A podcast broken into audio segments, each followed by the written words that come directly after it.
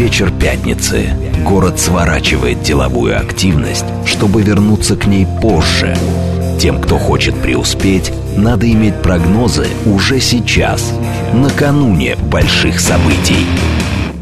Мы расскажем, что нас ждет с понедельника. Еженедельный разбор будущего в программе «Накануне». Программа предназначена для лиц старше 16 лет. Добрый вечер, дорогие радиослушатели. С вами я, Олег Бондаренко, журналист и политолог. Это программа «Накануне». Первый прогностический формат ток-шоу в российском радиоэфире. Мы говорим не о том, что было, говорим о том, что будет. В данном случае будет на неделе с 12 по 19 июня. Две, две части у нас сегодня, как и всегда, нашей программы. В первой части у нас есть один замечательный, я бы сказал, эксклюзивный гость. А, это довольно известный политик, представитель а, парламентской партии партии, заместитель председателя, если я не ошибаюсь, а, политической партии «Справедливая Россия». А, сейчас она уже по-другому называется «Справедливая Россия». За, Под, правду. за правду патриоты. Алексей Васильевич Чепа. А, и вы же являетесь заместителем председателя комитета э, по международным, Международным делам. делам. Добрый вечер, Алексей Васильевич. Добрый вечер, Олег. Добрый вечер, уважаемые теле- слушатели. Да. А, кстати, вот вы хорошую оговорку сделали, потому что не только у нас слушатели есть, у нас есть и телеслушатели, потому что мы вещаем на Ютубе, есть канал, кто хочет нас не только слышать, но и видеть, пожалуйста, заходите на Ютуб, канал «Говорит Москва», значит, э, набирайте и вот увидите нас. А, ваши сообщения мы ждем по смс плюс семь девять два пять четыре восьмерки девяносто четыре восемь. Работает телеграм для ваших сообщений, говорит МСК-бот. А, чуть позже, во второй части первого блока мы начнем принимать ваши звонки по телефону студии прямого эфира 8495-7373-94-8, а также есть у нас телеграм-канал «Радио говорит МСК», где вы можете почитать все новости, в том числе новости, которые вот сегодня, я надеюсь, мы вам подарим. Алексей Васильевич, вы подарите сегодня новости нашим радиослушателям? Вместе с вами. Хорошо. А, у нас есть несколько тем, поскольку мы обсуждаем будущее, это прогностический формат. А, есть тема, конечно, завтрашнего Дня России. Мы говорили уже об этом а, с радиослушателями на прошлой неделе, но тема, в общем, не устаревает, потому как и а, вот только в новостях об этом было сказано, есть опросы э, социологические, которые утверждают, что, в общем, совсем небольшой процент э, наших граждан воспринимает этот праздник. Алексей Васильевич, вот как вы считаете, давайте начнем с этого, самого ближайшего прогноза завтрашнего, в буквальном смысле слова дня. А как с этим быть?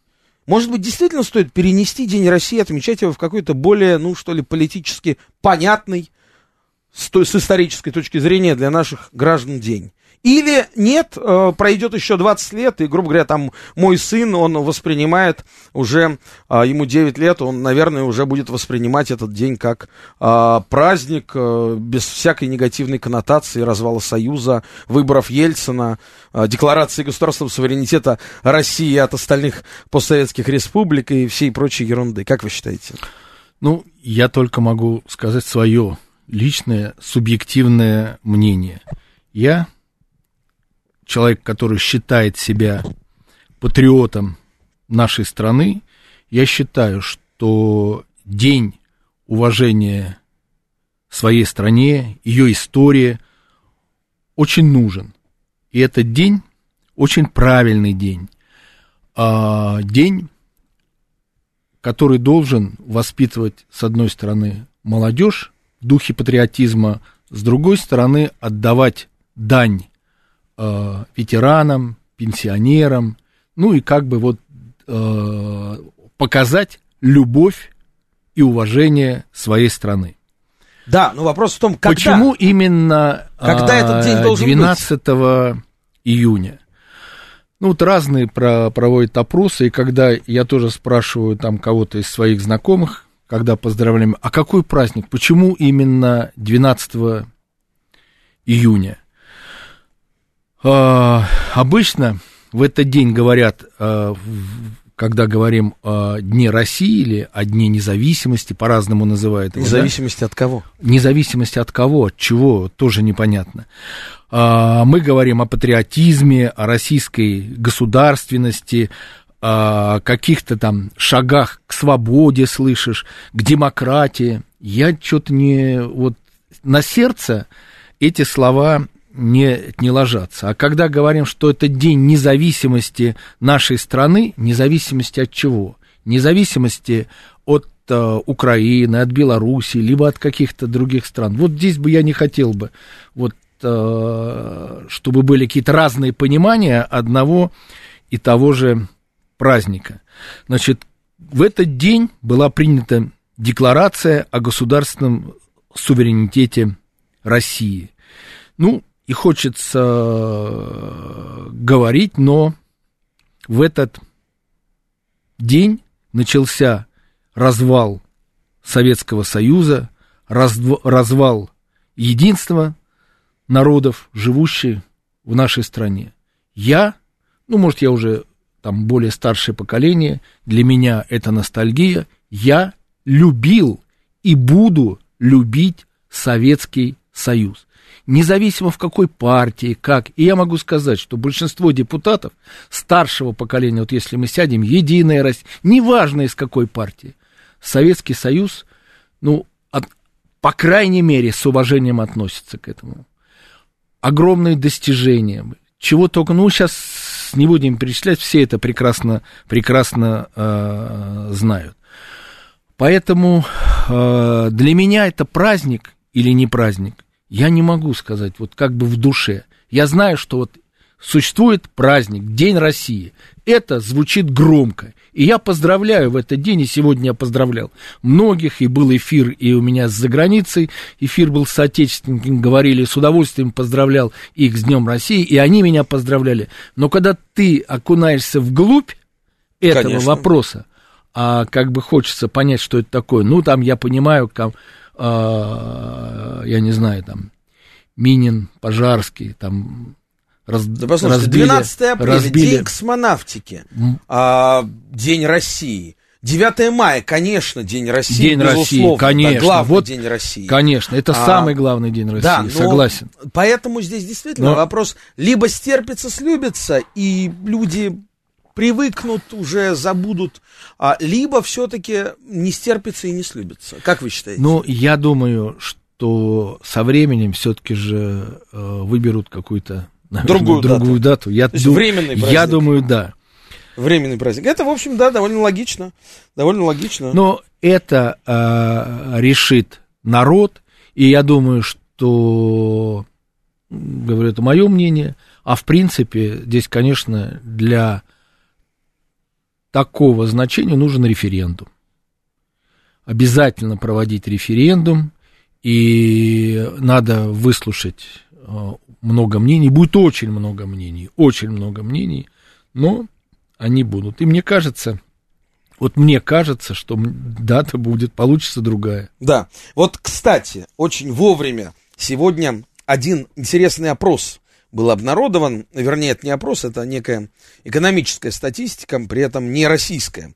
Boston Consulting Group, судя по всему, американская, представила свой Global Wealth значит, доклад 2021 года по, раз, по разным странам. В чем суть этого доклада? Он показывает процент супербогатых людей, которые владеют а, определенным состоянием внутри страны. Так вот, вдумайтесь, дорогие радиослушатели, менее, сейчас я посчитаю нули, менее одной десятитысячной, одной десятитысячной взрослого населения, взрослого населения в Российской Федерации, то есть около 500 сверхбогатых людей владеют 40% всех финансовых активов страны.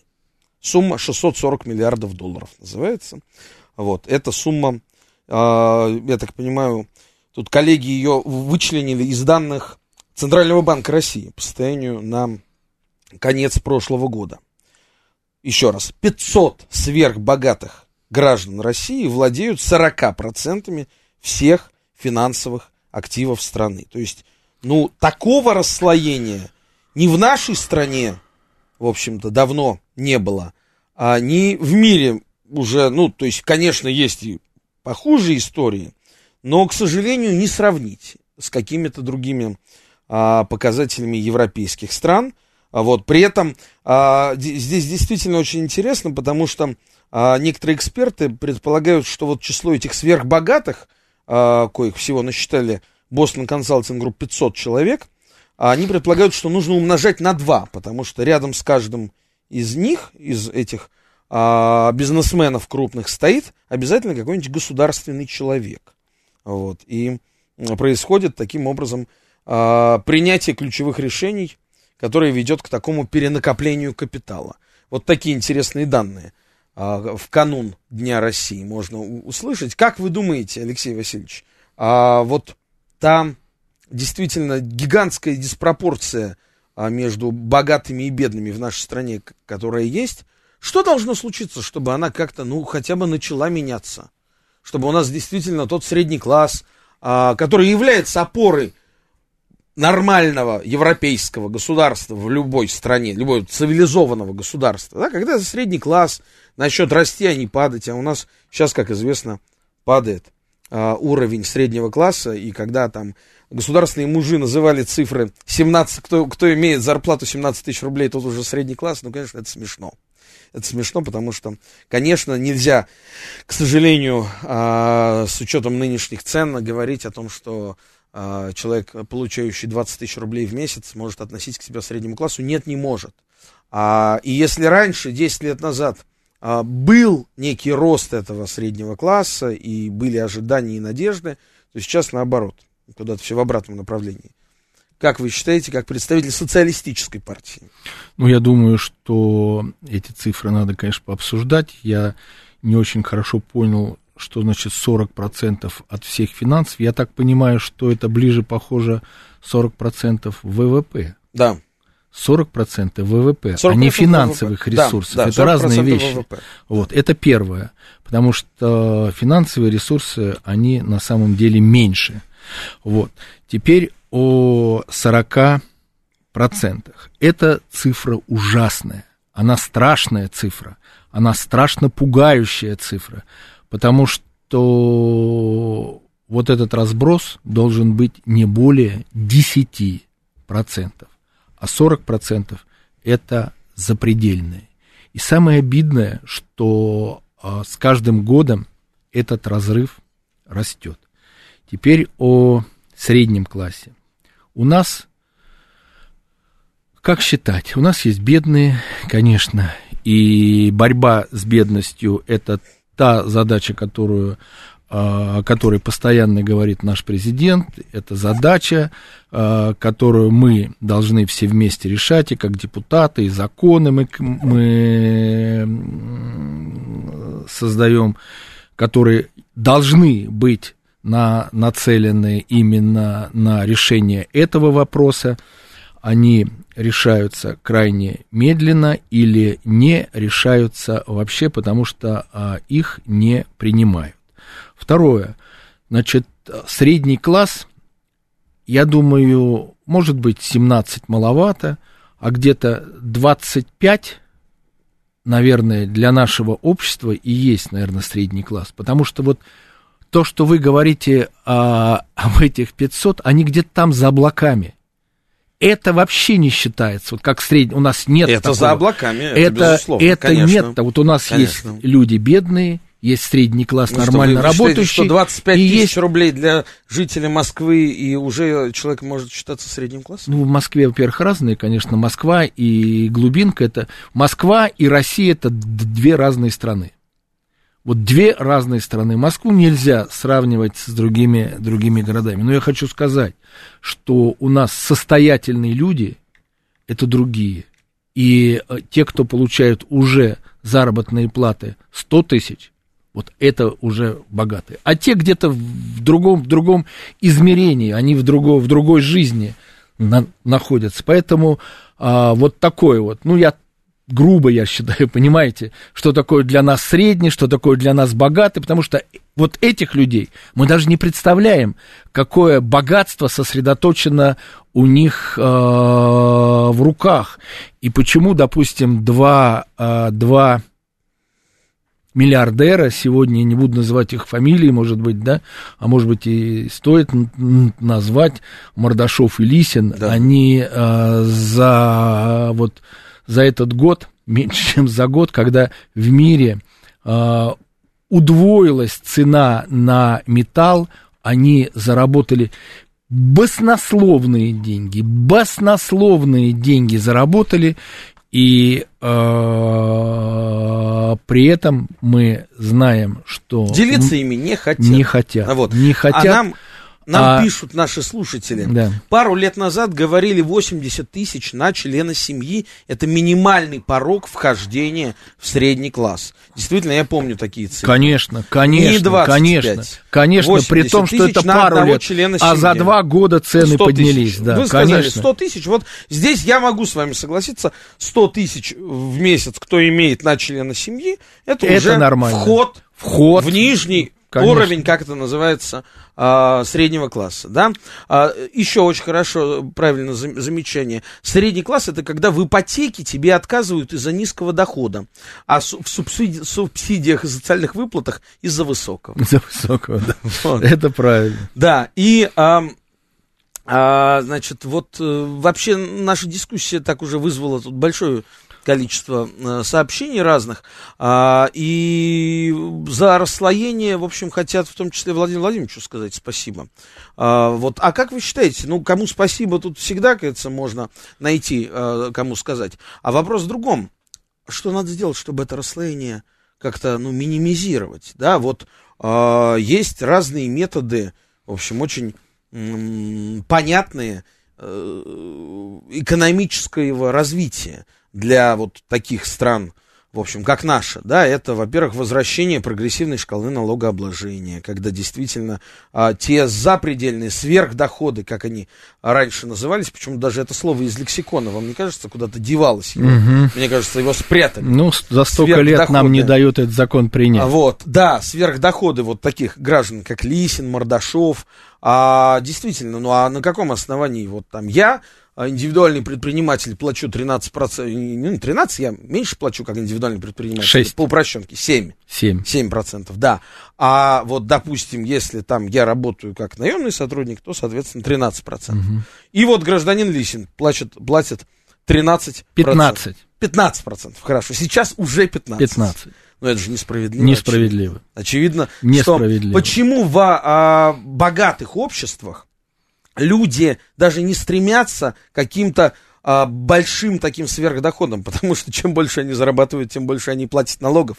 Им выгоднее сохранить свой такой, кажется, верхний показатель среднего класса, не переходя вот эту черту. Я Да, правильно я говорю? правильно говорите, при этом, при этом они э, сверхдоходы пускают на развитие, на развитие э, собственного производства, на инвестиции какие-то.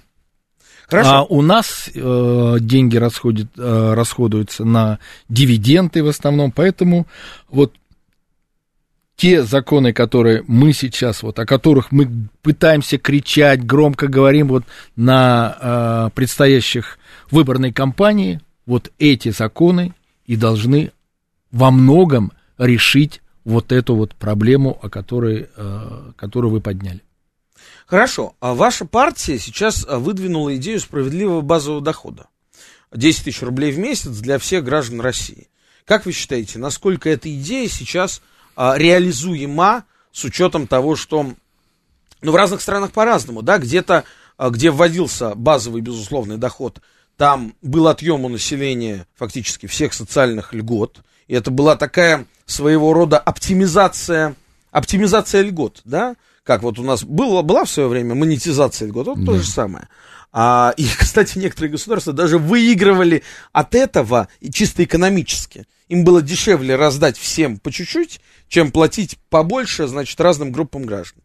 Но, я так понимаю, речь идет о другом. Речь идет о том, что ни у кого ничего не отнимая, просто дать всем по 10 тысяч рублей. Да. Это 17 триллионов рублей при а, бюджете нашей страны в 24 триллиона. Мгм. А, там предлагаются разные варианты, откуда достать эти деньги. А, изменить, а, значит, убрать налоговый маневр для людей, зарабатывающих деньги с трубы, газ и нефть, да. А, это природная рента, естественно. А, что-то еще. Да, ну, Как вы считаете? Ну, в первую очередь, это, конечно, природная рента, и это те деньги, о которых вы говорили до этого, те деньги, 500 самых богатых людей, которые э, имеют 40% ВВП только в, на своих собственных счетах. Ну, а как? Что прийти к ним с винтовкой и сказать, слышь, гражданин, Да Лисин. нет, ну, слышь... э, как? Как э, это все э, должно происходить, на ваш взгляд? в со- в соответствии с законами они должны платить соответствующую ренту э, государству, и, и государство должно выплачивать, выплачивать людям ежемесячно эту сумму по 10 тысяч каждому члену семьи. Я понимаю, что это маленькие деньги, это все равно маленькие деньги, но э, тем не менее, если посчитать э, те э, ресурсы, то это как раз э, та стоимость ренты, которая э, сегодня не выплачивается, а различными маневрами, э, в кавычках я называю это слово, как, как бы, уходит на сторону, а в конечном итоге попадает в карман вот этих вот э, 500 э, самых богатейших Ну, а вот людей. скажите, пожалуйста, у вас у самого есть эм, бизнес-опыт, да, А с точки зрения бизнеса. Как а, сделать так, чтобы средний класс, а, соответственно, и потребительский а, уровень жизни в стране рос? Что для этого необходимо? ну, в первую очередь увеличить доходы граждан. Вот, вот эти вот, э, допустим, семья, которая будет получать от ренты эти 40 тысяч в месяц, она их будет тратить, 40 тысяч, э, на что-то, чего им не хватает. В том числе это и квартиры, и вещи 40 тысяч первой это, это, необходимости. это, э, по 10 тысяч на среднюю семью, в которой есть Четыре человека, да. Вот это буду, будут тратить, и а, это и будет тот импульс, тот а, локомотив, та точка роста, которая будет тащить всю экономику вперед. А, соответственно, здесь же э, получается синергетический эффект, и экономика будет расти, значит, будет, будет расти и И же- цены. И, це- И ну, цены будут Почему расти. цены? Ну, цены будут расти, но, а, конечно, ну, если а, мы будем говорить о, об определенной жадности, о которой недавно говорил премьер Мишустин, то это тоже регулируется. И цены в магазинах должны регулироваться, и госрегулирование должно быть нормальное. Это все было, это все известно, это все несложно делать. Вот. И с этим, с ростом цен бороться можно. А у нас вот очень интересно, вы упомянули слово жадность, и действительно, буквально, прошу прощения, буквально за последнюю неделю, по итогам Петербургского форума, который мы обсуждали здесь неделю назад, а, было как минимум два заявления с этим словом. Это было заявление премьера Мишустина, когда он упрекал в жадности крупный бизнес. А было и другое заявление Алексея Мордашова, которого вы упомянули, на деловом завтраке Петербургского форума, где он говорил, да послушайте, да, я жадный, мы все жадные, жадным быть нормально и так далее, и так далее. То есть вот эта вот культура большого бизнеса, который не торопится делиться, не торопится а, надевать на себя какую-то такую благообразную маску а, социально ответственного бизнеса, а, получается, ну, что это вообще совсем что-то другое. Ну, я думаю, что когда он говорил о жадности, как бы говоря, что это хорошо, он имел в виду экономность. Экономность, может быть, в какой-то мере там для себя, что-то такое, да, ну, понимание экономии его, это может быть иметь а, один-два самолета лишних, но не 10 же, зачем 10 там каждый день менять по самолету, да?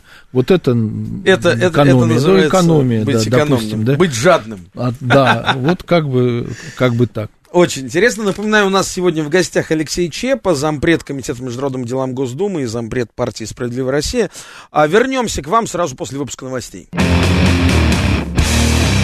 Еженедельный разбор будущего в программе «Накануне». Добрый вечер, с вами снова Олег Бондаренко, программа «Накануне», первый прогностический формат ток-шоу в российском радиоэфире. Мы говорим о том, что будет, будет на неделе с 12 по 19 июня. И сегодня у нас в гостях заместитель председателя комитета Госдумы по международным делам Алексей Чепа. Алексей Васильевич, а с первой темой разобрались, слава богу. Есть еще несколько тем, даже хочется вас оставить еще на второй блок, но, боюсь, вы все-таки вам нужно будет убегать. А на следующей неделе будет старт официально дан, объявлен избирательной кампании. Начинаются просто подряд практически день за днем съезды политических партий. 19 июня проводит свой съезд «Единая Россия», 23-24 июня КПРФ, 26 июня «Справедливая Россия», потом «Яблоко», значит, ЛДПР и так далее, и так далее, и так далее. То есть старт нового активного политического сезона, которого в нашей стране не было с 2016 года. Да, последние, последние выборы в Госдуму были пять лет назад, в сентябре 2016 года. Что вы ждете от этой избирательной кампании? Ожидаете ли вы, а, в каком она пройдет в какой модальности она пройдет. Будет это скандальная, яркая, такая громкая избирательная кампания, или она пройдет как-то по инерции, тихо, спокойно, э, как такой, как говорится, между собойчик давно знакомых друзей? Я думаю, что, скорее всего, она пройдет спокойно. Потому что пока интриги а на выборах мы не видим. Значит, новые партии практически работу не ведут. Или очень, очень ограничено в, в отдельных, прям в отдельных э, регионах. Или влиты в старые партии. Да. Как у вас. А, как прошел праймерис, я думаю, что уже много наслышали, обсуждали. И, у Единой России. У Единой России. И э, обсуждать, наверное, мы сегодня не будем. Это очень хорошее мероприятие, это очень правильное, наверное, взятое из э, американской системы а, такие действия, но, к сожалению, а, наш праймерис у нас прошел так, что они просто зафиксировали тех а, людей, которые были ранее э, запланированы. Пока праймерис не показал э, того обновления политических э, элит Единой России, о чем так долго говорили. Это уже снимает определенную интригу 19 э, сентября. Ну, задача которую поставил президент перед всеми партиями, это, значит, достойная, уважительная кампания без популизма и э, в надежде, что все будет легитимно, все будет красиво, все будет правильно. А вот правильно Алексей посчитано. Васильевич да, и, да. и правильно все про... И легитимно. И легитимно. А вот скажите, вы говорите, без популизма, как сказал президент, без популизма.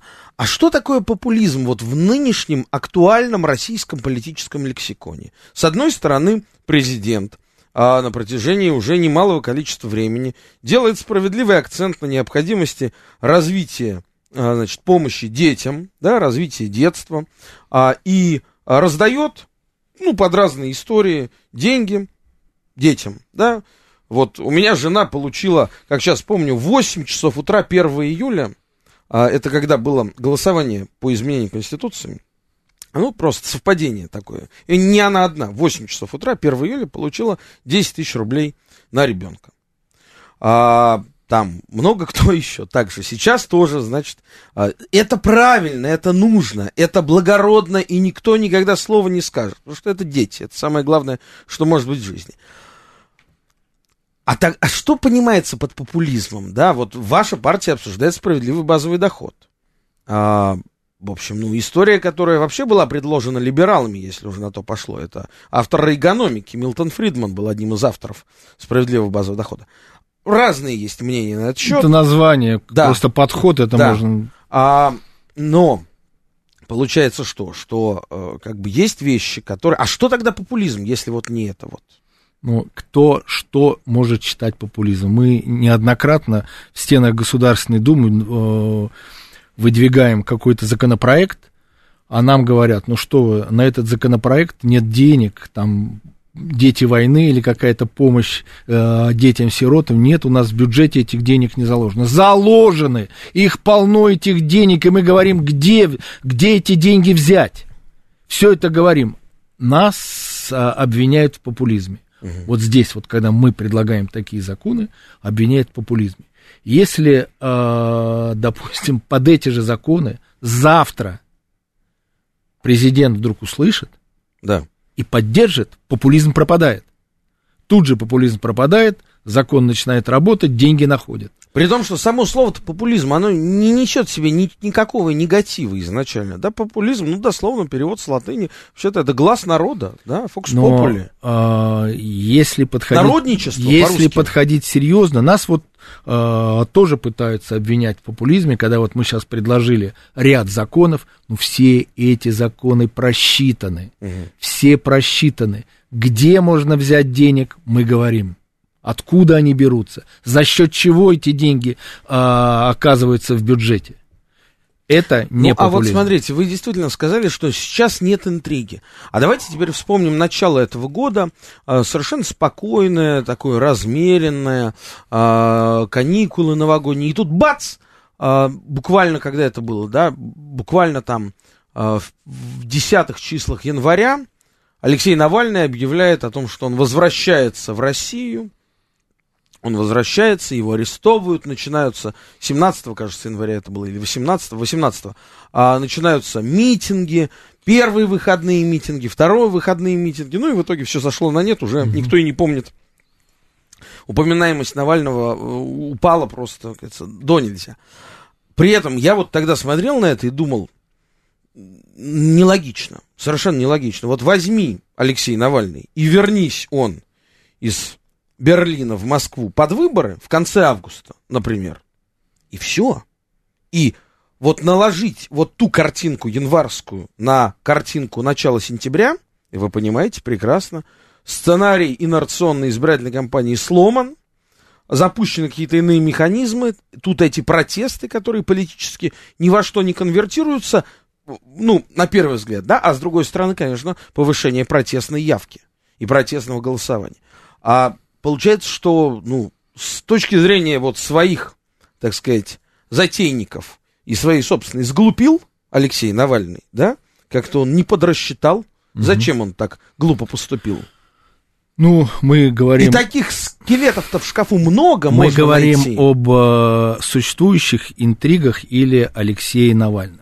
Нет, я, хочу сказать, я хочу сказать, ну уж раз вы, вы коснулись да. Э, этого имени, то давайте я отвечу. Во-первых, никаких расчетов у Навального не было. Рассчитывает не он, за него все рассчитали. И те счетоводы, которые Получается, отправили его в тюрьму, рассчитали? ну конечно, наверное, наверное те счетоводы, которые отправили его в Москву, они прекрасно знали, прекрасно Конечно, знали, что, что его, его посадят, посадят да, что это да. все было просчитано. они что, рассчитывали это. на какие-то массовые они реакции расщи... конечно, в холодном феврале, Конечно, январе? конечно, конечно, что эти, эти э, продлятся выступления будут идти безостановочно. Все это... Ну, как-то э, плохо они знают ну, русский народ. Так они вообще русский народ не знают. Ну вот, смотрите, я это к чему сказал. Вот тут вот было уже несколько еще арестов, да, а там Андрея Пивоварова из Санкт-Петербурга арестовали, Дмитрия Гудкова арестовали, потом отпустили, правда, показательно на Пушкинской площади, и вот Дмитрий Гудков уже в Киеве. Конечно. Уже в Киеве встречается с Сергеем Алексашенко, помните, такого был? Угу. А, в руководстве Центробанка работал. Пономаревым. Вот, наверное, наверное, и пишет у себя в социальной сети, мне вчера очень понравилось, что, говорят, встретился, а прям цитата, встретился в Киеве с Алексашенко, много нового узнал об украинской политике. Значит, дальше мысль продолжается. Захотелось, наверное, домой. Потому что много нового, понятно, какого он узнал. Можно только догадываться об украинской политике. Ну и дальше там много комментариев, значит, ну, понятно, какого свойства комментариев, да, таких антироссийских, стебных и так далее. А, и кто-то написал замечательный комментарий. Я просто прочитал и долго после этого смеялся. Говорят, да, говорит, нам бы еще взять а, Евгения Ройзмана а, и Екатерину Шульман. И все, и в России, значит, интеллигентов больше не будет. Вот, ну вот, кто-то с разных сторон может на это смотреть под разным углом. Но а, шутки шутками, а вот под выбор-то, как бы, ну, кто-то может вернуться, что-то заявить, сделать. То есть, я это к чему? К тому, что вот это э, инерционный сценарий нынешней избирательной кампании, он очень условный, он очень такой иллюзорный. Его можно взломать при желании очень просто. Ну, интриги извне – это провокации. Угу. Будем так называть, да? Да. Мы говорим о каких-то внутренних интригах. Внутренние интриги рождаются э, в партийной борьбе, в борьбе э, программ партийных, да?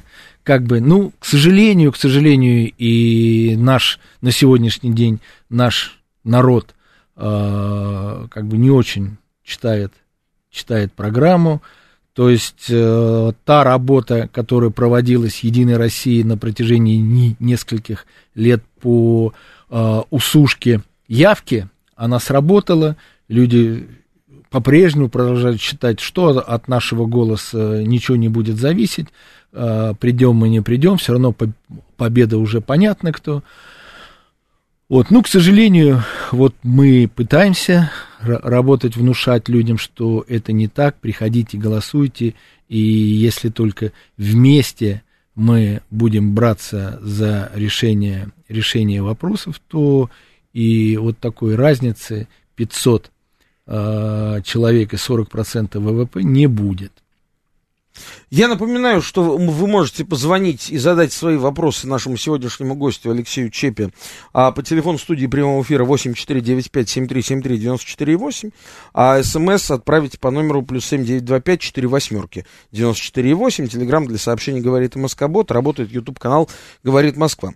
А, пока нам звонят, Алексей Васильевич, вот а, будет вскоре, ну это не на следующей неделе, но тоже а, совсем скоро, 22 июня, понятно, что такое 22 июня, и 80 лет, 80 лет, да, с момента начала Великой Отечественной войны. Дата, а, безусловно, важная, дата, безусловно, которую, я думаю, на высшем уровне везде как-то отметят.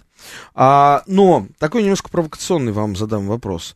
Не кажется ли вам, что в нашей стране сейчас а, чрезмерно высокая, справедливая, но на мой взгляд, иногда перехлестывающее через край отношение к событиям 80 и 76-летней давности, оно затмевает все остальные, во-первых, и события нашей истории, и самое главное, а, лишает какой-то нацеленности и устремленности в будущее, а, разворачивая взгляд на очень важные и, безусловно, дорогие для каждого из нас события а, Великой Отечественной войны. Ну, я не согласен здесь потому что это не затмевает какие-то взгляды в будущее, это а, наоборот а, объясняет, и в первую очередь молодежи, что происходит, что происходило и чего не должно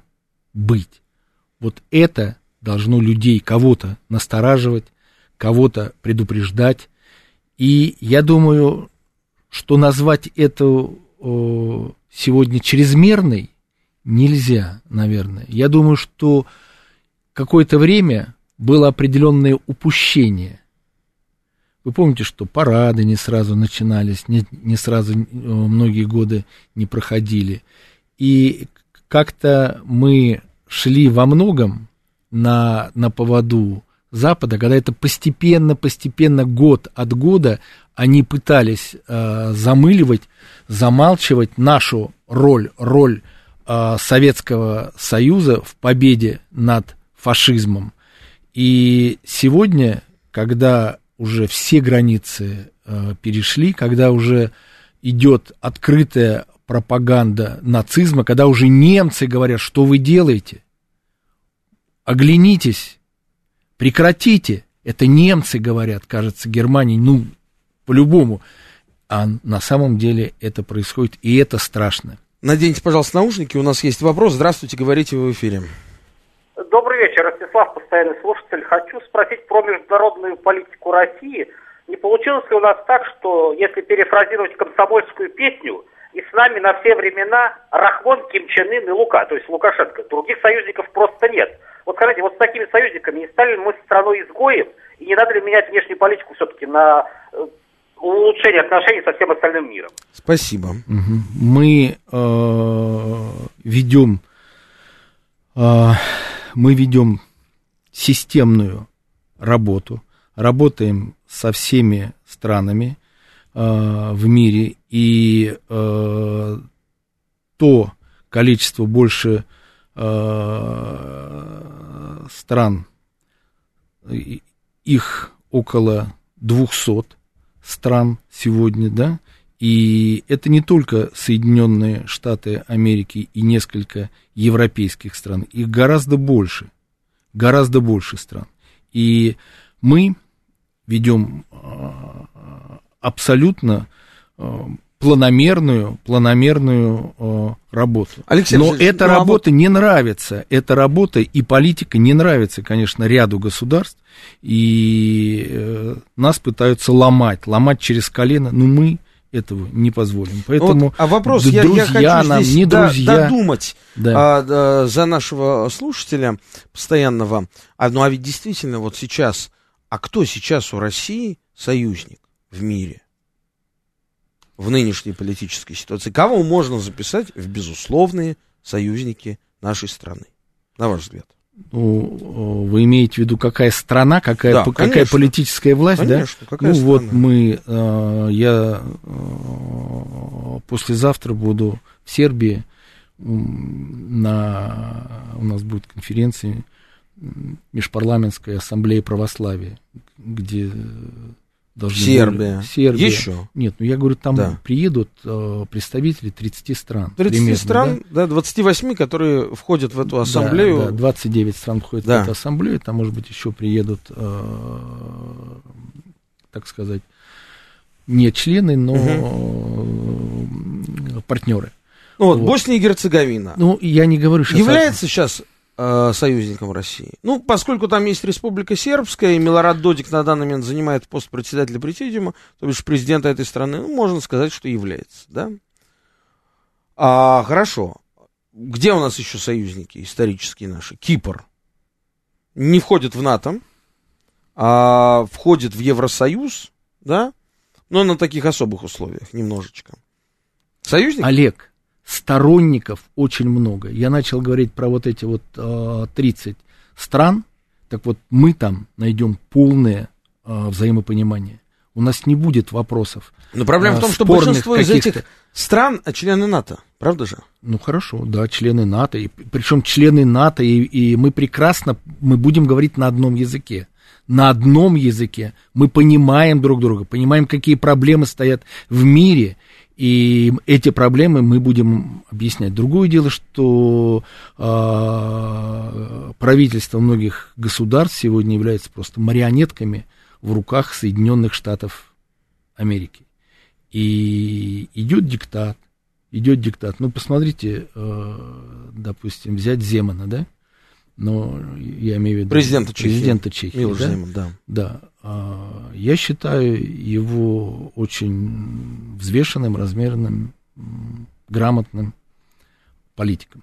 Да? Но какое давление на него оказывают оппоненты, поддерживаемые опять э, определенными э, иностранными кругами, что он вынужден, вынужден лавировать между вот этими силами, да?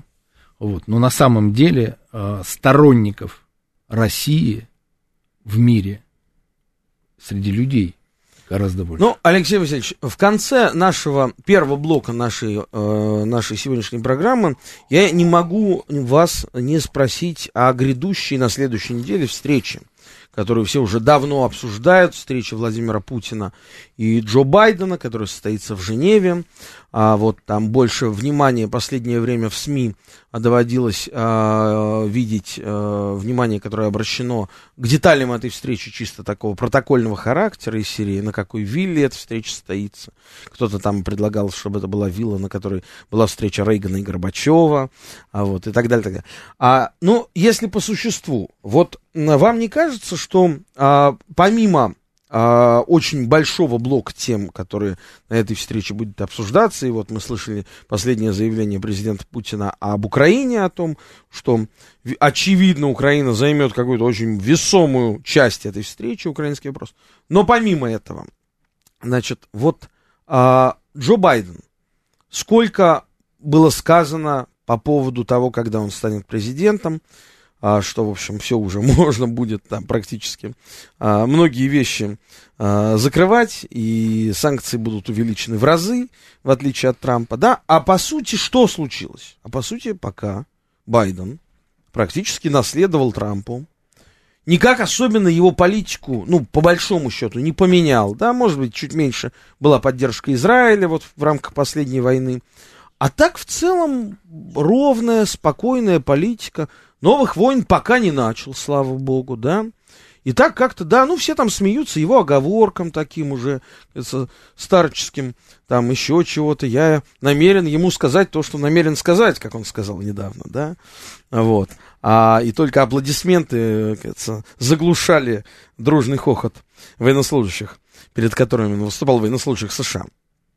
Как вы, а, во-первых, соответствует ли а, политика Байдена тому, что он раньше заявлял в этом смысле, на ваш взгляд? Ну и, соответственно, что вы ждете от этой встречи? Ну, первое, мы, мы прекрасно помним, как э, в предвыборной кампании Байден набрасывался на, на Трампа, обвиняя его в мягкости, в нерешительности, в том, что он не запускает все рычаги, которые необходимо запустить против России обвиняя Россию во всех грехах. Сегодня Трамп обвиняет Байдена, называя, что он был гораздо более э, жестким, э, гораздо более последовательным, э, предпринимал более какие-то серьезные, серьезные меры. Это игра, это игра. Все санкции – это реакция на Э, запросы определенных финансовых кругов Соединенных Штатов Америки, которые играют свою свою э, игру. И в этом Бесчестную, смысле... э, не, не рыночную игру.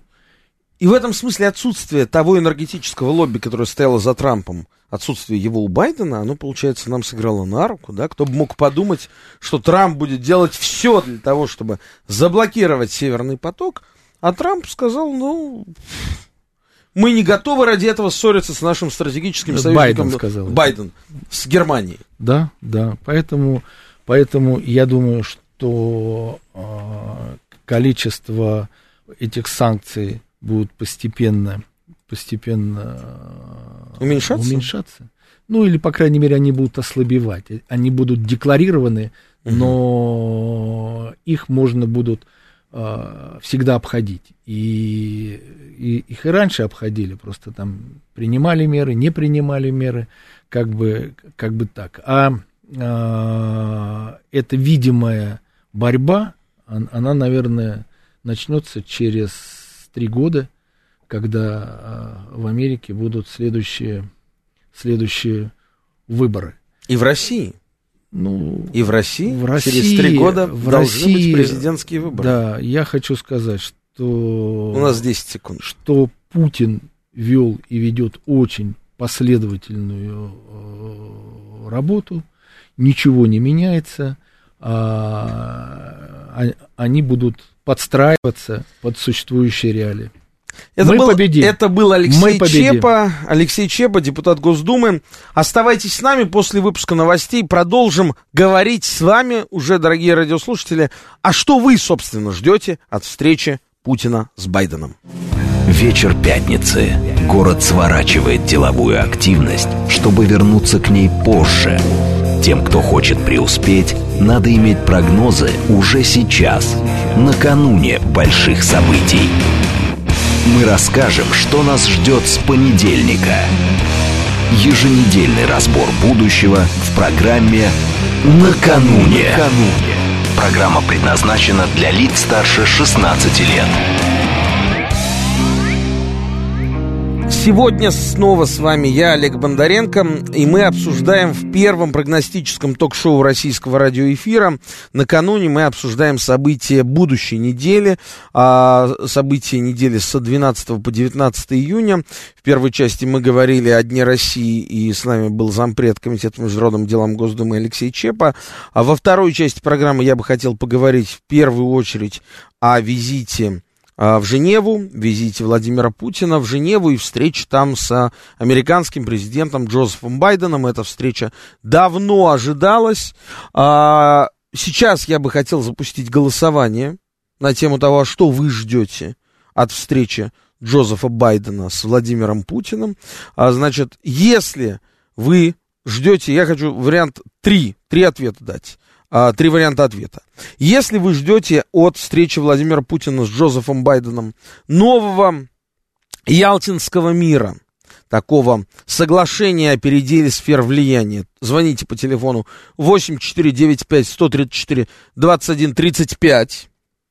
Если вы ждете от встречи Владимира Путина с Джозефом Байденом а, возвращения России – в этот условно мир рукопожатных а, западных стран, большую восьмерку там, и а, вот, так называемое, так называемое цивилизованное сообщество, а, а может кто-то говорить это э, слово без кавычек, как я, то звоните по телефону 8495-134-2136. А если вы ничего не ждете от встречи Джозефа Байдена с Владимиром Путиным, то звоните по телефону 8495-134-2137. А, поехали, голосование началось. Еще раз, если вы а, ничего не ждете, то звоните по номеру 8495-134-2137. Если ждете нового а, Ялтинского мира, так сказать, передел сфер влияния 8495-134-2135, если вы э, ждете возвращения России в клуб рукопожатных, так называемых цивилизованных держав, там, большую восьмерку и так далее, звоните по номеру 8495-134-2136. А давайте, да, примем звонок. Здравствуйте. Что вы ждете от встречи Путина с Байденом? Ну, наверное, скорее жду все-таки от Байдена каких-то улучшений отношений с Россией. Угу. Может, это удастся объяснить Владимиру Путину. Потому что, на самом деле, от Владимира Путина уже больше ничего Понятно, хорошо. Спасибо. Да, спасибо. Так, еще звонок. Здравствуйте. Что вы ждете от встречи Байдена с Путиным? Добрый вечер. Добрый. Ну, ближе третий вариант, но с оговорками. Ведь Путин, да, в своем последнем интервью сказал, он долго рассуждал о подлетном времени ракет с территории Украины, да, да. с территории России, да. да, и приводил пример, что если бы наши ракеты были на Кубе, там, на юге Канады или на севере Мексики, я думаю, что на вот Кубе. Путин стратегическую безопасность захочет обсудить, так сказать, как-то максимально подробно. Угу. Вот поставить какие-то все-таки вот эти вот красные черты, актуализировать, э, вот это вот. Спасибо, ваш понятен ответ. Здравствуйте. Здравствуйте, как вас зовут? А, добрый день, меня зовут Маша. А, Что вы ждете от встречи Путина с Байденом? Главное, чтобы Путин не прогнулся. А в чем? В чем вы предполагаете Ни в чем. возможность прогнуться? Я считаю, что э, мы везде правы, и не нужно э, поддаваться каким-то чужим интересам. Э, хватит, уже наелись этого и с Горбачевым, и с Ельциным. Спасибо, ваша позиция понятна. Здравствуйте, как вас зовут? Потише сделайте, пожалуйста, радиостанцию. Меня зовут Артем. Да, Артем.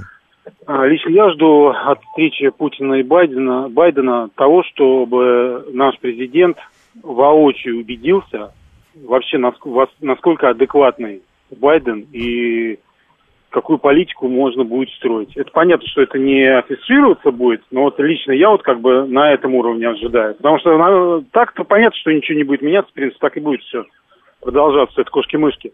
Но чтобы Путин посмотрел в глаза и понял вообще, насколько э, Байден может вести политику вот мирового масштаба. Спасибо, да. Ну, то есть вы ждете, что Владимир Путин пощупает Байдена, поймет, что он настоящий, что это не аватар какой-нибудь. Вот нам пишут в Телеграм, кстати, да, у нас есть Телеграм для сообщений, говорит МСК-бот, а, СМС-портал, а, плюс семь девять два пять четыре восьмерки девяносто четыре восемь, а, телефон студии прямого эфира восемь четыре девять пять семь три семь три девяносто четыре восемь.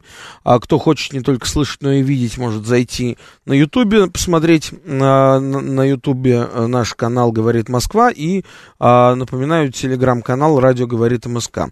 Вот нам пишут в телеграме, Жду, что на пресс-конференции Владимир Владимирович сильно пожмет руку Байдену и, глядя ему в глаза, скажет, кто обзывается, тот сам так называется. А вот наверняка Байден после этих слов расплачется и убежит. А дальше Владимир Владимирович часа 4 будет отвечать на вопросы западных журналистов. Вот. Ну, э, в общем, да, юмор такой хороший, хороший юмор. Кто-то пишет нам, жду скандала и ухудшения отношений. Вот. А вот, кстати, очень хороший вопрос нам задает наш э, слушатель Олег Сидоров. Сколько стран признало Крым? Это в контексте э, предыдущего разговора о союзниках. Сколько из них члены ООН? А, Олег, я вам хочу сказать одну важную вещь не существует международного признания, как бы инструмента международного признания тех или иных регионов в составе других стран. Не существует. Поэтому я вам могу сказать, как человек, немножко разбирающийся в международной политике, все страны, которые признают Россию, так же, как и любую другую страну мира, они признают ее только в ее а, общепризнанных границах общепризнанных, я имею в виду внутри страны границы, да, поэтому все страны, которые признают Россию, они по факту, получается, признают Крым, даже если они делают оговорки, что для них Крым это, а, значит, часть, допустим, Украины, да, или там чего-то другого, я не знаю чего. Но не существует института признания отдельного региона частью другой страны. Такого, в принципе, это оксюмарон. Такого нет. Вот. А, вот еще вопрос, кто был настоящим союзником России. А, вы знаете, ну в разные годы по-разному. Александр III вообще считал, что у нас нет, а, как известно, союзников, кроме армии и флота. А потом, правда, спустя 10 лет после этих слов Черногория появилась как страна, и она стала получать из бюджета а, Российской империи там, на протяжении нескольких десятилетий была прям специальная графа для финансирования Черногории. А вообще союзников-то у нас много, я считаю. И в разные ситуации разные страны были нашими союзниками союзниками. Жалко, что сейчас их стало, конечно, гораздо меньше, за исключением моей любимой Сербии, э, да вот с Боснией, Герцеговиной, а в Европе у нас фактически союзников не осталось, да, ну, можно назвать тот же самый Кипр. Есть, конечно, а, отношения там с азиатскими странами. Можно ли Китай назвать союзником России? Я не уверен, я не уверен, хотя кто-то скажет, что можно. А вот а, и Индию можно ли назвать союзником России? Может быть, можно, это что-то другое. А вот и а, почитаю еще сообщение.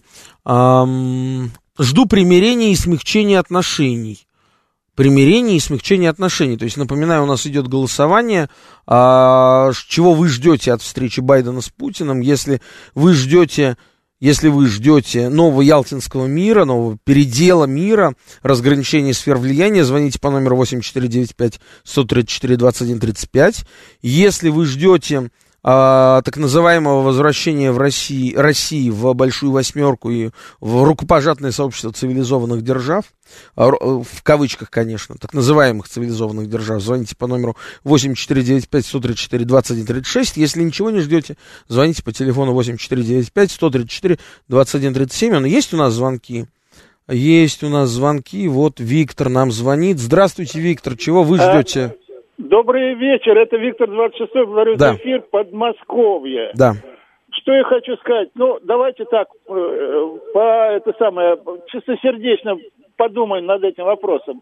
Ну, встречаются два человека, понимаете, ну, уже, как говорится, возраст э, и прочее, прочее.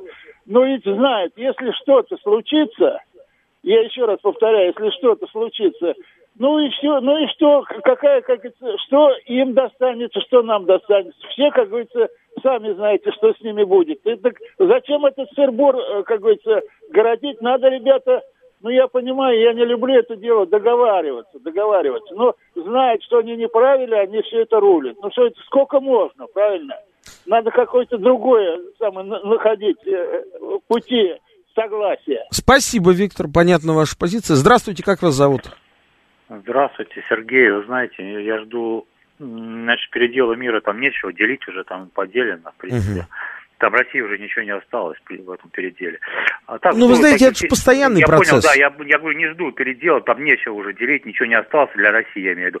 Жду, жду, что, вот там будут технические соглашения обязательно по климату, потому что это общемировая проблема, всех касается, там нет, вот правильно Путин сказал, нет российского климата, китайского, там немецкого, там это все общемировое, ледники тают вода поднимается мирового океана. Вот технически по климату обязательно будет какое-то соглашение подписано. Угу. Ну, вот такие технические моменты, но может быть еще там какая-то э, по организации, реорганизации э, ООН там будет, может быть, какое-то соглашение. Оно как бы немножко уже устарело, вот эта ее форма. Ну, не знаю, может, э, какой добавить там членов там а, постоянных членов, там пять их, ну, добавить до семи, там, может быть, ведут Германию, там, или Евросоюз, как жирный кусок ведут, может, еще кого-то ведут, вот так вот.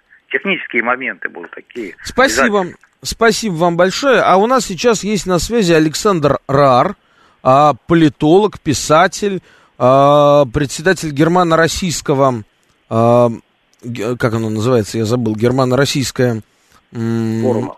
Да, германо-российского форума. Спасибо, Александр Глебович. А, Александр Глебович, а, вот э, вы, как человек, который а, являетесь одним из самых главных аналитиков российско-немецких отношений, вы сейчас в Берлине, знаете ситуацию по Северному потоку. Чего вы ждете в первую очередь от встречи Путина и Байдена? Ну, я не думаю, что э, Путин и Байден будут говорить о Северном потоке. В принципе, это дело европейцев, а не американцев. Надо говорить с Германией. Германия, в принципе, вместе с Россией отстояла этот проект, и он будет задействован. Что будет обсуждать Байден и Путин? С моей точки зрения, в первую очередь, конечно, эм, э, вопрос разоружения. Это важно обоим сторонам чтобы э, хотя бы те какие-то договоренности, которые могут быть продлены, чтобы они остались в силе. Не все, конечно, но некоторые. Вот я думаю, что это главная тема будет. Вторая тема – Афганистан. Американцы уходят из э, Афганистана, НАТО бежит оттуда. Кто будет э, следить за стабильностью в этом регионе, за тем, чтобы не вернулись туда э, Аль-Каида и террористы, и исламский экстремизм? Ну, где-то американцы в открытую не говорят, но, конечно, надежды на Россию, на ОДКБ, на Центральную Азию, ведь не на Пакистан же. И тут, э, может быть, возобновляет опять вот э, этот такой э, союз, который существовал в свое время между Россией и Америкой в самом начале афганской войны в 2001 году. Третья тема, это, мне кажется, и та, и другая сторона поговорят о этом, это экология, это зеленые сделки, это сотрудничество в борьбе против загрязнения окружающей среды и климата. Есть и другие темы. Я думаю, что самая сложная тема – это права человека. Вот если э, господин Байден будет э, здесь эту тему ставить э, Навального и так далее, ну, вперед всех других тем, то диалога не получится, потому что Путина будет ответ по поводу американцев, которые сидят в тюрьме за этот самый, за, за, за штурм Капитола. То есть за пустой разговор. Поэтому я надеюсь на конструктивизм, на то, что, в принципе, обе стороны подготовятся к конструктивным, к прагматичным вопросам. И тогда этот саммит будет, мне кажется, ну, небольшим успехом, но, во всяком случае, продвижением. Вы очень э, так э, четко и жестко сказали, что а, с какой стати Байден будет спрашивать про Северный поток. Но ведь по сути а, последний год, если не больше года, российско-американские отношения, они так или иначе вертелись вокруг санкций против России и компаний а, российских и европейских, которые строят вот тот самый Северный поток-2. На ваш взгляд, Александр Глебович, а почему так случилось, что новая администрация США при том, что изначально она выступала со значительно более антироссийской риторикой, по сути, по факту, оказалась э, гораздо миролюбивее по отношению к Москве, чем Дональд Трамп. Ну, я с вами не совсем соглашусь, потому что Трамп много говорил, э, жестко говорил, но, кстати, он ругал в связи с Северным поток-2 не Россию, а в первую очередь э, Германию. И тоже санкции не вводил, кстати. Это так называемое глубинное государство в Америке, бюрократия его, establishment и Конгресс требовал от него, чтобы он вводил санкции. Он так и не ввел. И Байден не ввел. Я думаю, что Байден тоже ну, человек достаточно трезвый. А о каких санкциях вы сейчас говорите? А санкция против западных фирм, которые строят э, Северный поток-2. Угу, угу. Против них санкции не были введены. Были введены против российских. Но, ну и что? Россия все равно санкционированный этот корабль. Фортуна все равно сейчас достраивает Северный поток-2. Э, ничего страшного не произошло. Американцы поняли, что не могут вести э, доверительные разговоры с союзниками, исправлять отношения внутри трансатлантического сообщества, воюя или начиная торговые войны с немецкими или с европейскими компаниями, этим самым испортить испортив э, полностью отношения с Германией. Зачем? Они решили, что с Германией может договориться о тысяче других вещах. Германию можно заставить делать очень важные вещи, которые, э, э, которые важны для Америки. Ну и забыли об этом Северном потоке-2, который так никто остановить уже не мог. Хорошо, но на, на ваш взгляд, вот сейчас э, Байден этот визит начал с визита в начале в Лондон, в Великобританию. А потом, я так понимаю, у него запланирован ряд встреч в Европе. И только после этого он летит в Москву. А это целое турне.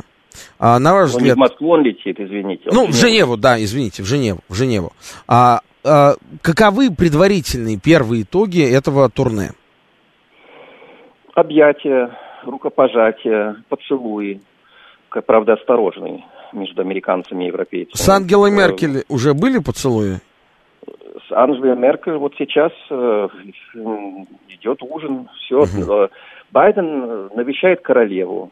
Он э, встретился в рамках Большой Семерки с европейцами. С теми же лицами встречается на саммите Европейского Союза. И опять с теми же лицами встретится и будет уже прощаться с ними на саммите НАТО. И потом он едет, с моей точки зрения, на самое интересное – пункт его турне – это Женева, где он встречается с Путиным, где действительно нужно решать э, очень э, э, много ряд вопросов, касающихся европейской безопасности.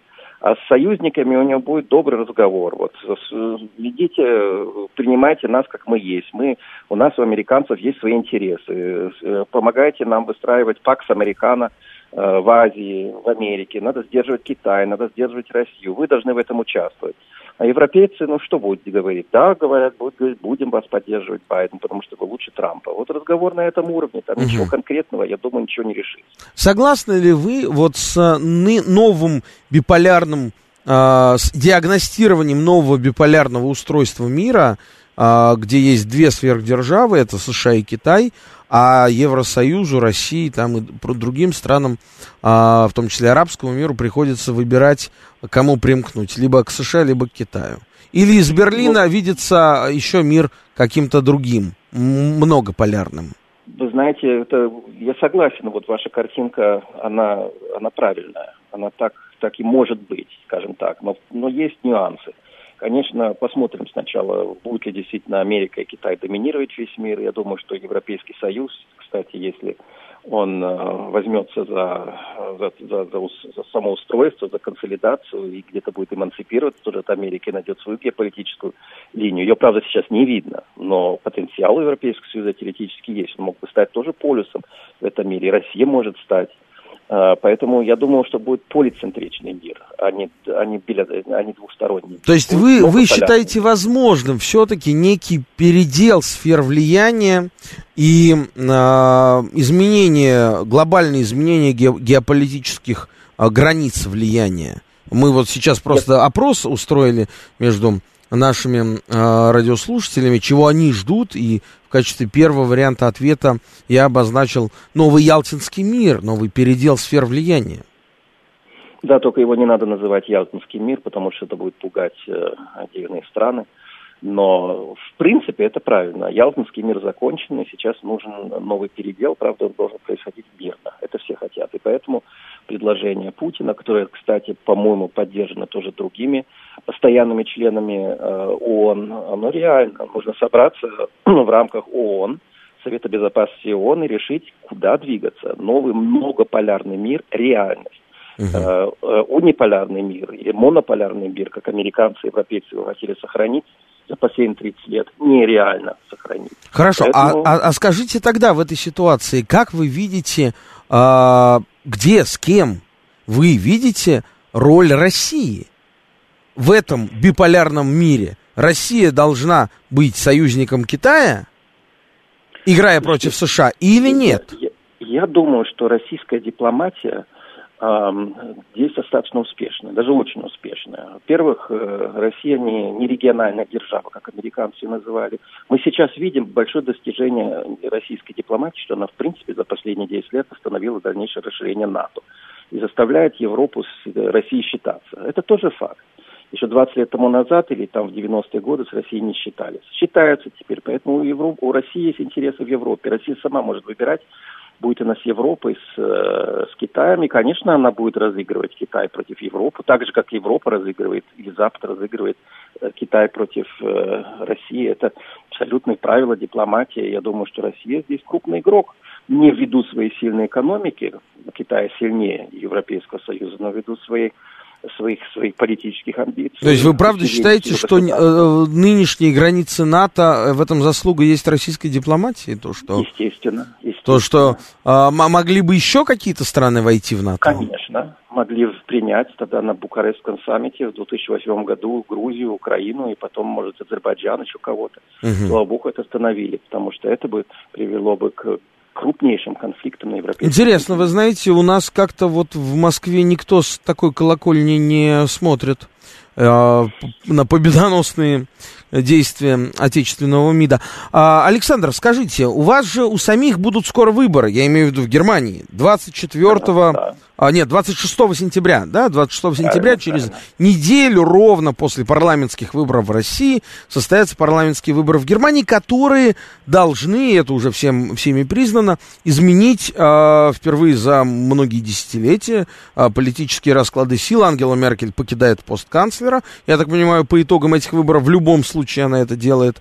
А, и приходит новый канцлер. Либо это будет представитель а, ХДС, а, либо кто-то другой. Дашит. Да. Ну, есть три кандидата, действительно, это, я думаю, России самое интересное. Какие там партии придут, это потом посмотрим. Шесть партий в парламент точно попадут. Я думаю, христианско-демократические силы будут самые успешные в этом отношении. Но э, зеленые, которые получили последнее место из всех шести партий четыре года тому назад, сегодня получат второе. Это, мне кажется, тоже очевидно. Они сложный партнер для России, очень плохой партнер для России. У них вот повестка дня прав человека на переднем плане, но я думаю, что они канцлерское место не займут. Но они могут стать, например, э, министрами иностранных дел или министрами экономики, что достаточно проблематично будет потом в отношении России. Но мне кажется, что канцлером будет э, Ляшет, у него сегодня самые большие шансы, это наследник Меркель в христианско-демократической партии. Э, партия зеленых во главе с э, госпожой Бербок имеет, как я сказал, тоже шансы, но они получат, наверное, второе место. Еще есть социал-демократы, которые выдвинули господина Шольца, нынешнего министра финансов, тоже как своего кандидата. А кто будет третьим на этих выборах, как вы считаете? Ну, вот я говорю, социал-демократы. Не альтернатива? Знаете, альтернатива для Германии, это она, она протестная партия в первую очередь. Если с пандемией будет дальше проблемы в Германии, но тут нужно сказать, много идет на улучшение ситуации. Надо честно признать. Но если будет улучшение, тогда протестный электорат будет расти. Тогда альтернатива для Германии действительно может занять э, третье место. Спасибо большое. Это был Александр Глебович Рар, а, председатель Германо-Российского форума, политолог, писатель. Спасибо, что были с нами. А, напоминаю, это программа «Накануне», первый прогностический формат в российском радиоэфире. А, сейчас буду, будет выпуск новостей, после этого продолжим обсуждать внешние контуры встречи Путина и Байдена. Еженедельный разбор будущего в программе накануне. накануне. Заключительная часть первого прогностического эфира в российском, э, на российском радио. Э, мы говорим о том, что будет. Будет на следующей неделе с 12 по 19 июня. С вами я, Олег Бондаренко, журналист-политолог. А мы обсуждали здесь несколько тем. А, и вот последняя тема, которая, конечно, безразмерная. Я думаю, мы продолжим ее обсуждать и сейчас. А, кстати, у нас есть как раз голосование. Тема это грядущая встреча 16 июня Владимира Путина и Джозефа Байдена в Женеве. А, мы спрашиваем вас, дорогие радиослушатели, а чего вы ждете от этой встречи? Если вы ничего не ждете, звоните по телефону 8495-134-2137. Если вы ждете нового передела мира, новой Ялтинской конференции, звоните по номеру телефона 8495-134-2135. И если вы ждете возвращения России в так называемое цивилизованное сообщество рукопожатных держав, в большую восьмерку, звоните по телефону 8495-134-2136. А напоминаю, что те, кто хочет не только нас слышать, но и видеть, могут это сделать на Ютубе. Если зайдут и наберут в Ютубе канал «Говорит Москва», СМС можете отправлять нам по номеру а, 8495 а, 4 восьмерки 94 и 8. А Телеграм для сообщений говорит о Москобот. И у нас сейчас есть на связи замечательный человек, политолог, писатель и специалист по Америке. Перед этим у нас был специалист по Германии Александр Рар, а сейчас у нас а, специалист по политике США Борис Межуев. Борис, приветствуем вас. Приветствую вас, Олег. А, Борис, да, скажите, пожалуйста, а чего вы ждете от встречи Путина с Байденом? И расскажите вообще ваш взгляд, как американиста, на а, последние, а, последние полгода американской политики, а, почему они оказались такими неожиданно инерционными, такими неожиданно спокойными, даже я бы сказал, в отношениях с Москвой в том числе? Вы знаете, меня это ничего не удивило. Мы, я в частности, предсказывал именно такой разворот еще до победы Байдена. А, собственно, я предсказывал и саму победу Байдена, и потом вот то, что вы называете инерционными э, полугодами. Я даже, честно говоря, думал, что ситуация будет немножко подинамичнее, но все-таки вот все происходит именно таким образом. Главная причина это, конечно, э, поражение экономической, технологической конкуренции США, Запада в целом в отношении Китая. Угу. Это главный фактор э, сегодняшнего вообще сегодняшней мировой конфигурации. Э, оказалось, что либеральный капитализм, либеральная демократия имеет очень много уязвимых э, моментов, и, а, и благодаря этому, и в силу этого, она проигрывает технологическую конкуренцию с Китаем. В, в этих условиях отношения с Москвой приобрели такой немножко вторичный характер. То есть это, это, это, это важная тема международной повестки, но все-таки тема номер два.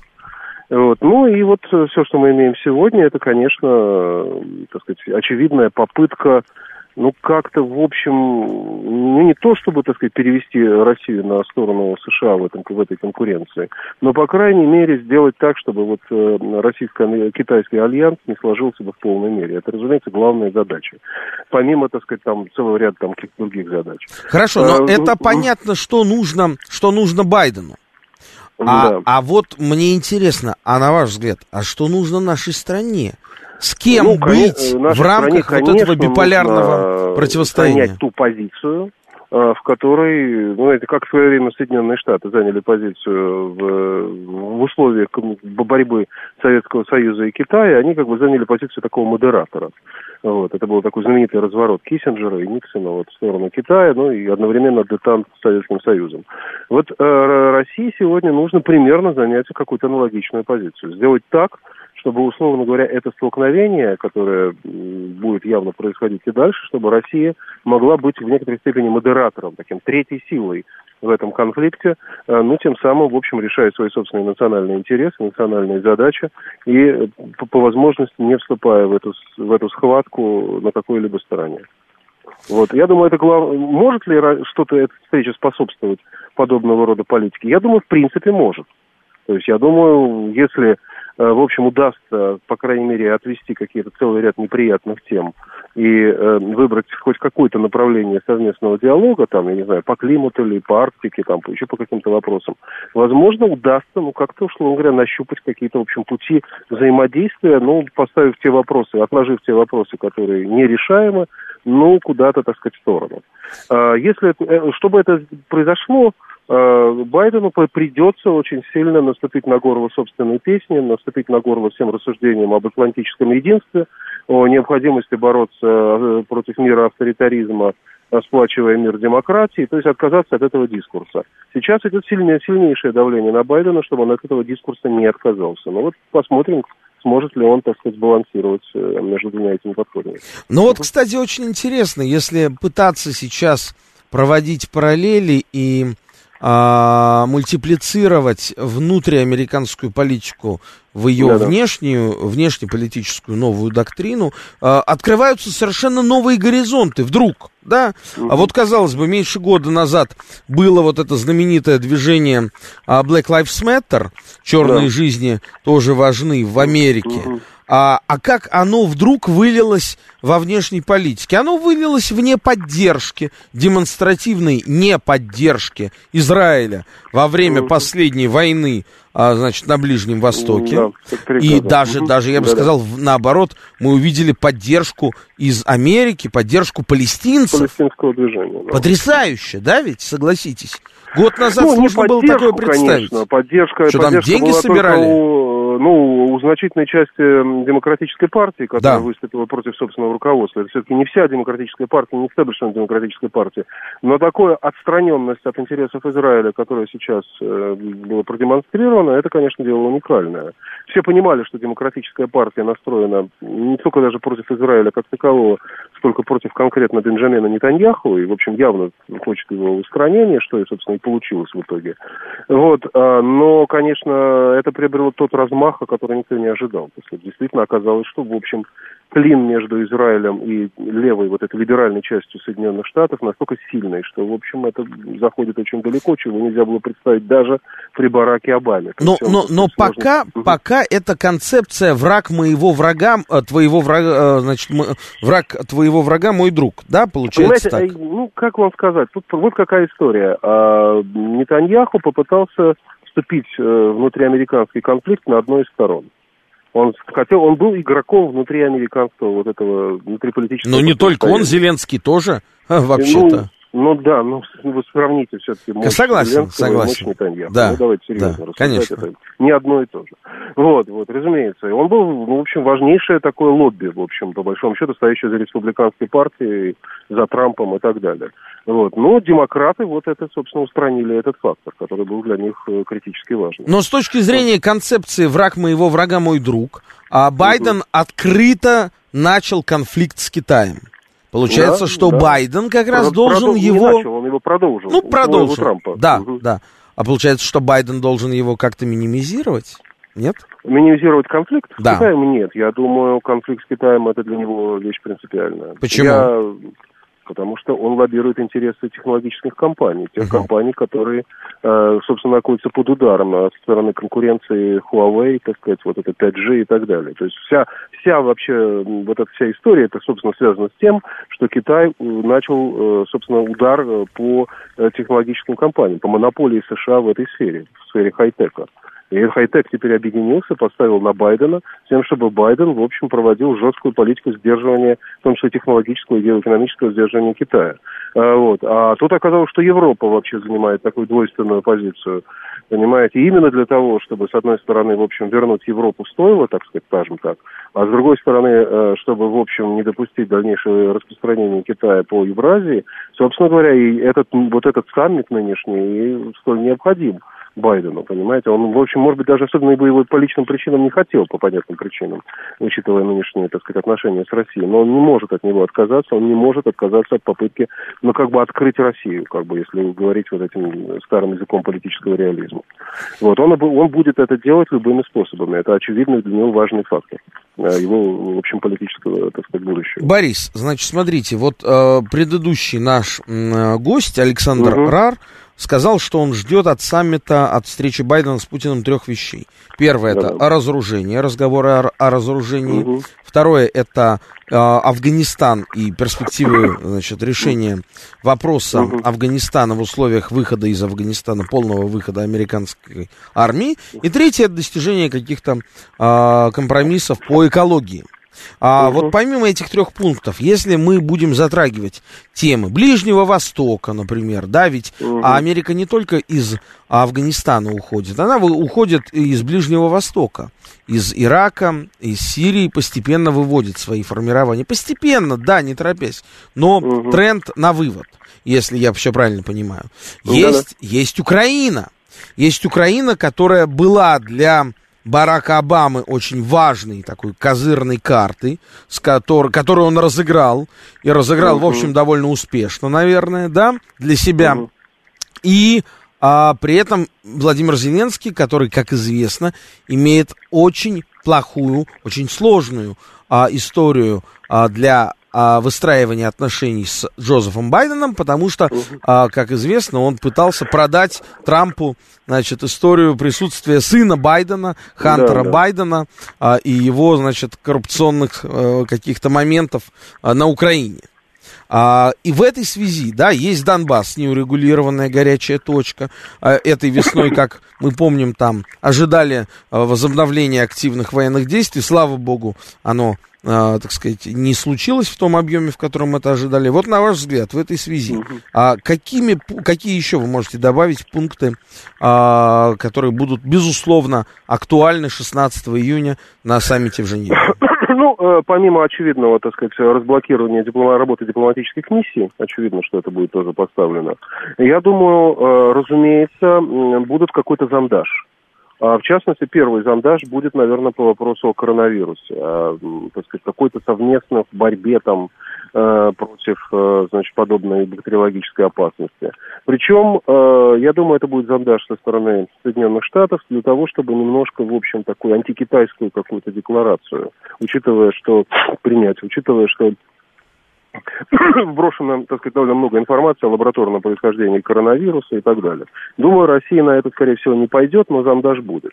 А второй зондаж будет, наверное, вот в том числе и по вопросу Украины, Беларуси и так далее. Я думаю, это будет, может быть, очень тонко, наверняка все это будет, так сказать, на каких-то полутонах, но э, судя по американской прессе, вот которая, собственно, есть, и вбросах, которые делаются, вот как бы вот вопрос, а да, вот не хотите ли вы как-то разрешить эту ситуацию, условно говоря, там, Украина в НАТО, там, а что там, Белоруссия туда, Украина сюда. То есть какой-то вот такой зондаж по поводу, э, значит, э, как они сейчас начали говорить, серой зоны. Вот этой серой зоны между Евроатлантикой и Россией, давайте ее как-то сделаем так, чтобы она была не конфликтной. Э, думаю, что это останется на уровне зондажа, так сказать, потому что, скорее всего, Россия уже ясно, вот в интервью Владимир Путин дал понять, что он не пойдет на подобного рода договоренности, что Украина в НАТО совершенно неприемлема для России. Видимо, это уже означает, что подобного рода вбросы уже были, в том числе на дипломатическом уровне. Наконец, следующее, я думаю, как-то все-таки вопрос об Иране, иранской сделке. Это один из тех пунктов, где Россия и Соединенные Штаты совпадают. Ну, Россия и нынешняя вот, администрация совпадают. Где есть как раз некоторая общая позиция, и где как раз э, э позиция на России расходилась с позицией республиканской партии. Вот. Понятно, что Байден будет заинтересован в том, чтобы Россия подписалась под этой программой, программой возвращения Ирана в иранскую сделку, э, и Соединенных Штатов, точнее, в иранскую сделку, и Ирана при, при остановлении Ираном ядерных испытаний. Вот, там, так что я думаю, может быть, еще какой-то целый ряд э, каких-то пунктов, э, возможно, возникнет. Э, вот, в том числе и, возможно, как я уже сказал, что-то такое с Арктикой будет, так сказать, сказано. Э, вот, а какие-то, так сказать, в связи с климатическими изменениями, о необходимости там, значит, как-то учитывать э, эти климатические изменения для, эм, значит, э, общей, так сказать, ситуации в Арктике, там, народы, так сказать, коренные там страдают, и тогда что-то в этом духе. Так что, ну, это, в общем, в какой-то степени Александр Рар уже сказал в связи с экологией, так что это все можно под рамку экологии поднять. Вы знаете, кстати, что он угу. еще упомянул, что меня лично удивило, угу. а здесь угу. можно вспомнить фразу бывшего президента Украины Леонида Даниловича Кучмы, точка зрения зависит от места сидения. А да. когда он а, сказал о том, что а, нужно отметить заслуги российского МИДа в части непродвижения НАТО на восток за последние 20 лет. Борис, насколько вы... Сказал? Рар, Э, Рар ага, сказал, ага. что, значит, Ну, это да. заслуга российской дипломатии, что Ук- Украина, Грузия до сих пор не в НАТО, и там Азербайджан. А ну, вы как это считаете? не только дипломатии, благодаря, так сказать, серьезной российской армии, в том числе, конечно. Мгм. Поэтому, э, я думаю, тут э, и армии, и вообще силовых структур. Потому что, конечно, главный фактор, почему Украина не в НАТО, это, конечно, то, что Украина и Грузия территориально расколотые государства. Территориально расколотые они государства, ну, мы понимаем, по какой причине. А Так что, по, по разумеется, уставу НАТО, надо заметить, э, Североатлантический альянс не может принимать в свой состав страны Да, с территориальными претензиями. Это Вы, вы совершенно, вы совершенно статья правы. устава Э, НАТО. По этой причине Кипр не в НАТО, Да. там, как известно. Да. Но сейчас они идет э, со стороны некоторых э, кругов, особенно связанных с республиканской партией, может быть, и определенные демократы есть, такое требование пересмотреть этот пункт устава НАТО. Есть, есть такая идея, что давайте пересмотрим, потому что, в общем, надо нам, вот, как я уже сказал, ликвидировать эту серую зону. Ну, вот, поэтому, я думаю, это тоже, в общем... А это- зачем? Вот, кстати, мне всегда было интересно применительно к Балканам. А, зачем им ликвидировать вот эту вот зону нейтральных, условно нейтральных государств? Ну, я вам могу сказать, зачем, но это как бы адво- я в роли адвоката дьявола здесь буду. А потому что они слабеют. А потому что Россия как-никак усиливается, особенно имея за спиной еще Китай. Они слабеют, они понимают, что они теряют э, эту серую зону. Пока эта серая зона, в общем, так или иначе отходила им, вот, это было, в общем... Но, Борис, но ради справедливости все-таки за последние 10 лет та серая зона, которая была в 2011 и сегодня в 2021, это совсем две разных серых зоны, и а, в, в Да. этих серых зонах Россия ослабла, очень сильно ослабла. Э, Я понимаю, но тем не менее, понимаете, все-таки мы видим, что происходит в Беларуси. Э, Вот, мы э, видим, что нельзя в точной степени сказать, что прям там вот Молдова, вот прямо она уже стопроцентно туда ушла.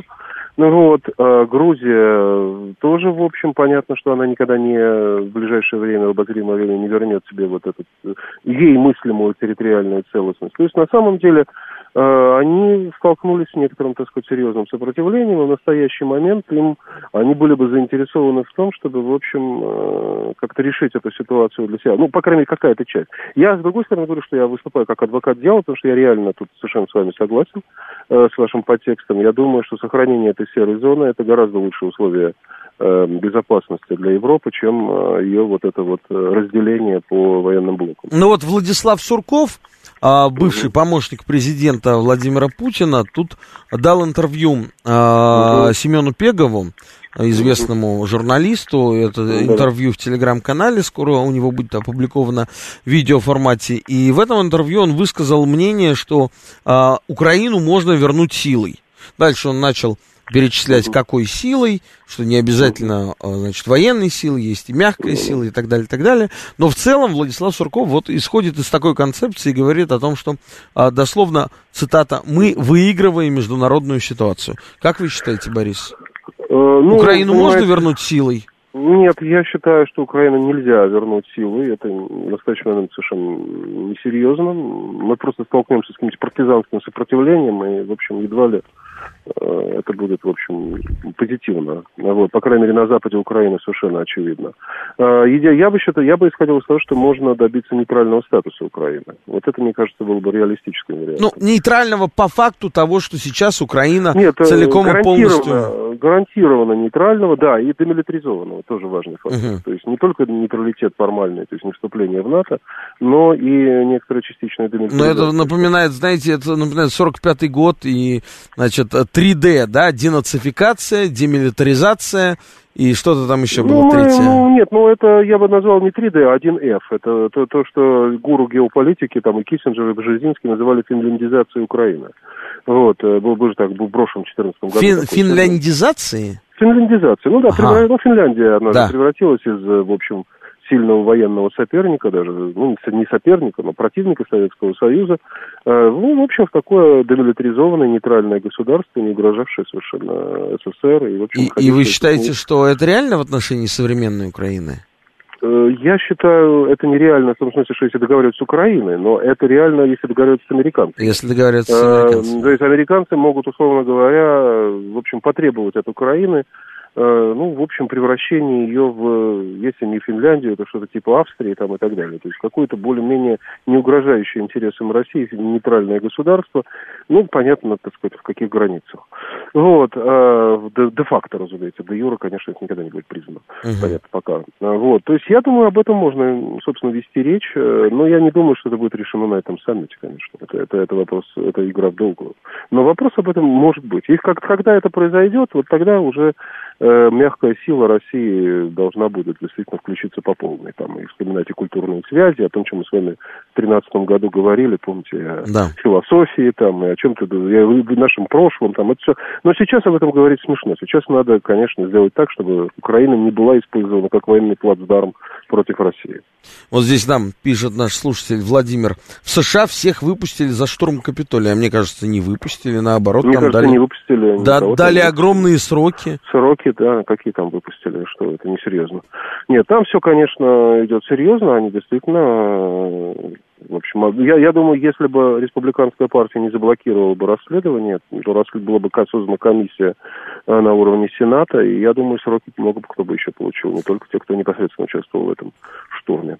Вы знаете, ну вот завершая тему встречи Байдена с Путиным, не могу не отметить, что очень многие а, здесь буквально хвалят Байдена за его такой инерционный характер поведения, и при этом действительно логично предположить, что человек в его а, возрасте, статусе а, совершенно не нужно ему не нужна никакая новая горячая точка. Он в этом смысле, наверное, а, хороший президент США, хороший для всего мира.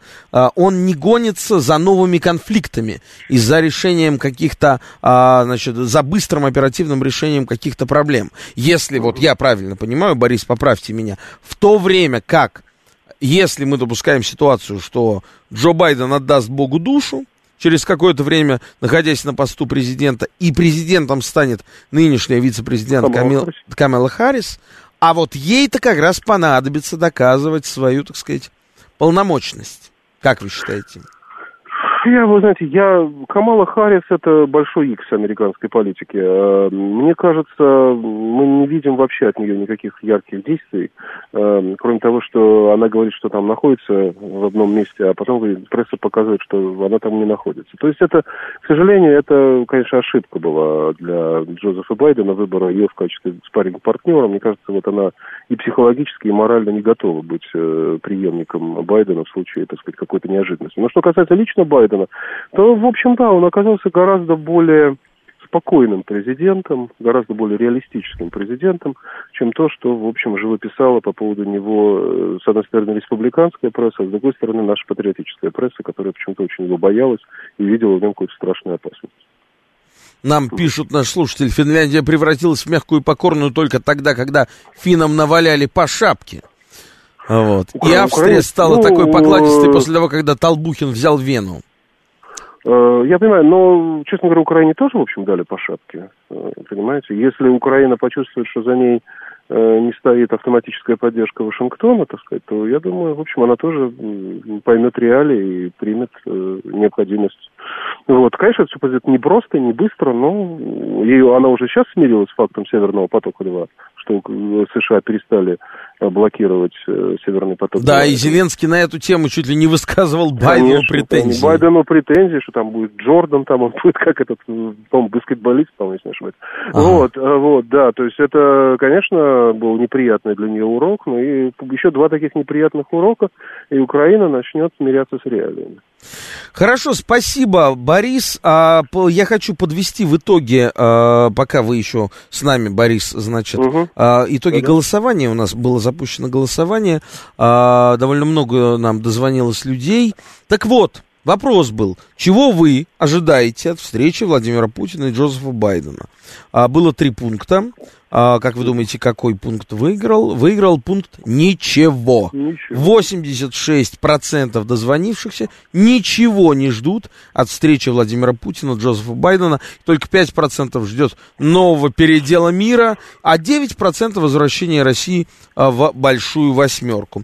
А, с нами был на связи Борис. 10-15 секунд. Как вы прокомментируете итоги? Ну, мне кажется, они со- со- соответствует настроениям прессы, я бы так сказал, и настроениям экспертного сообщества. Но мне кажется, они чересчур пессимистичны.